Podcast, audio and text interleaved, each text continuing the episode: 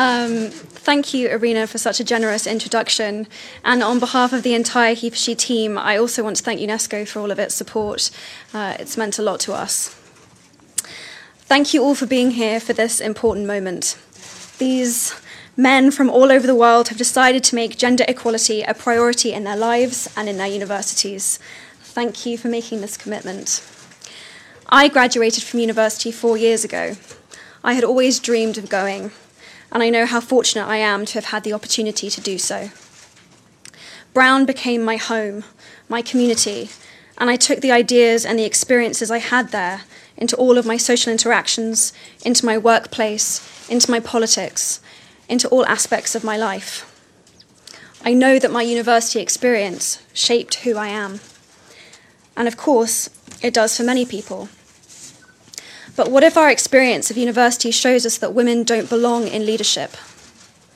What if it shows us that, yes, women can study, but they shouldn't lead a seminar? What if, as still in many places around the world, it tells us that women don't belong there at all?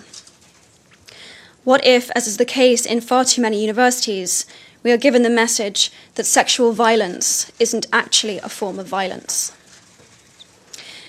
But we know that if you change students' experiences so they have different expectations of the world around them, expectations of equality, society will change. As we leave home for the first time to study at the places that we have worked so hard to get, we must not see or experience double standards. We need to see equal respect, leadership, and pay.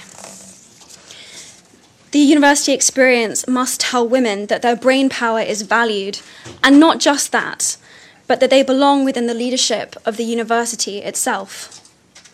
And so importantly, right now, the experience must make it clear that the safety of women, minorities, and anyone who may be vulnerable is a right and not a privilege a right that will be respected by a community that believes and supports survivors, and that recognizes that when one person's safety is violated, everyone feels their own safety is violated.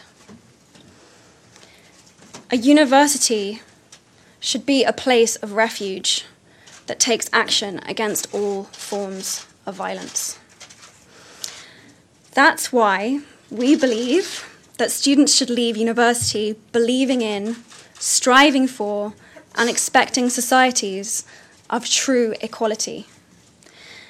Societies of true equality in every sense, and that universities have the power to be a vital catalyst for that change. Our 10 impact champions have made this commitment, and with their work, we know they will inspire students and other universities and schools across the world to do better. I'm delighted to introduce this report on their progress, and I'm eager to hear what's next. Thank you so much.